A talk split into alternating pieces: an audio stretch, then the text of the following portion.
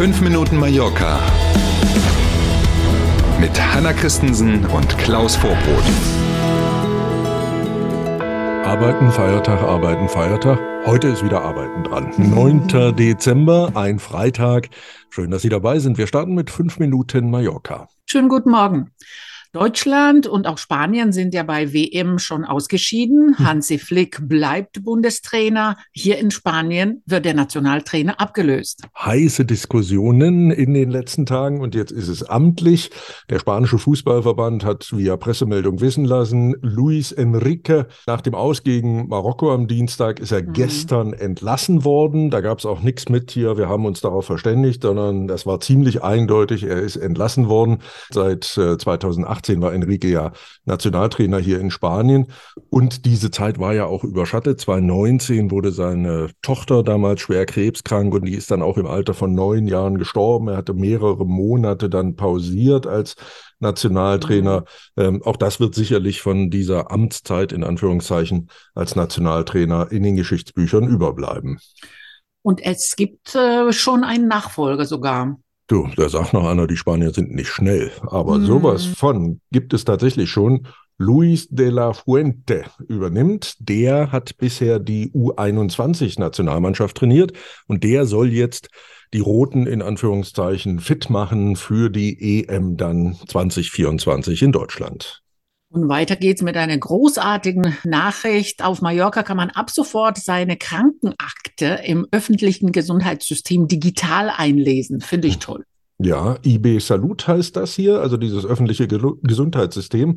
Und äh, IB Salut hat in dieser Woche genau darüber informiert. Ab sofort kann man also zum Beispiel Laborergebnisse oder andere Dinge, ähm, die so Daten in der eigenen Gesundheitsakte sind, digital einsehen und dann auch runterladen. Das soll natürlich die Abläufe vereinfachen, das Personal entlasten etc.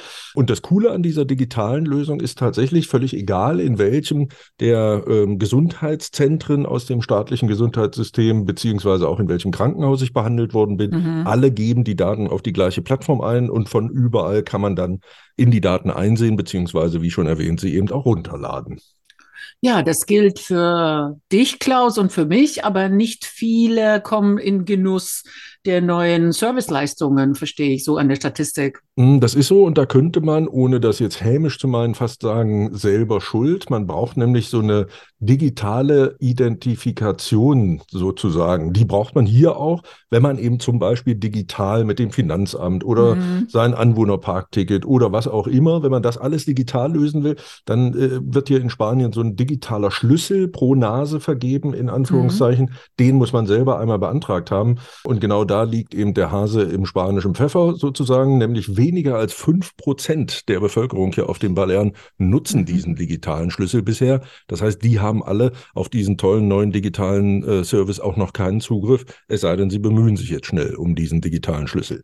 Ja, ich finde es auch toll, dass man mehr und mehr Leistungen sozusagen erlaubt, äh, genau. so dass es einen Anreiz und Motivation gibt, dass man eben diese zertifizierte Unterschrift äh, einholt. Ne? Exakt, richtig. Hm. Das alte Heizkraftwerk in Alcudia gehört jetzt der Inselregierung auch von Mallorca.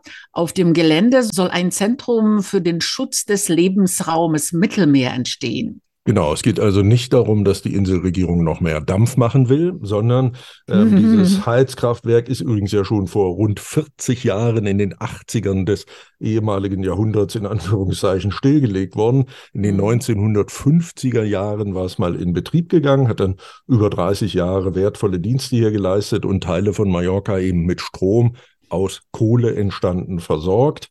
Ähm, die Inselregierung hat es jetzt beim Energiekonzern Endesa für rund 300.000 Euro abgekauft. Und wie du schon sagst, ein Teil davon soll als Industriedenkmal saniert und erhalten bleiben. Und in einem anderen Teil entsteht eben dieses Zentrum Alcudia Tech Mar, so heißt das, das sich mit der Dekarbonisierung des Meeres, also weniger fossile mhm. Brennstoffe im Meer, Kreuzfahrtschiffe ist ein Thema dabei, anderes aber auch beschäftigt und das eben den Schutz des Lebensraumes Mittelmeer weiter vorantreiben soll. Und da freuen wir uns zweimal. Denn erst müssen sicher die Altlasten entsorgt werden. Also Umweltschützer und wir alle sind happy. Genau, ne, mit den Altlasten ist hier nicht die alte Führungsriege gemeint, sondern es geht tatsächlich darum, dass für rund 4,5 Millionen Euro das Gelände, nennen wir es mal, entgiftet wird und dass mhm. zum Beispiel auch asbesthaltige Baumaterialien aus den 50er Jahren, gibt es davon natürlich einige, die werden entsorgt. Damit geht's los Anfang des Jahres und allein für diese Entgiftung und für diese Sanierung stehen viereinhalb Millionen zur Verfügung.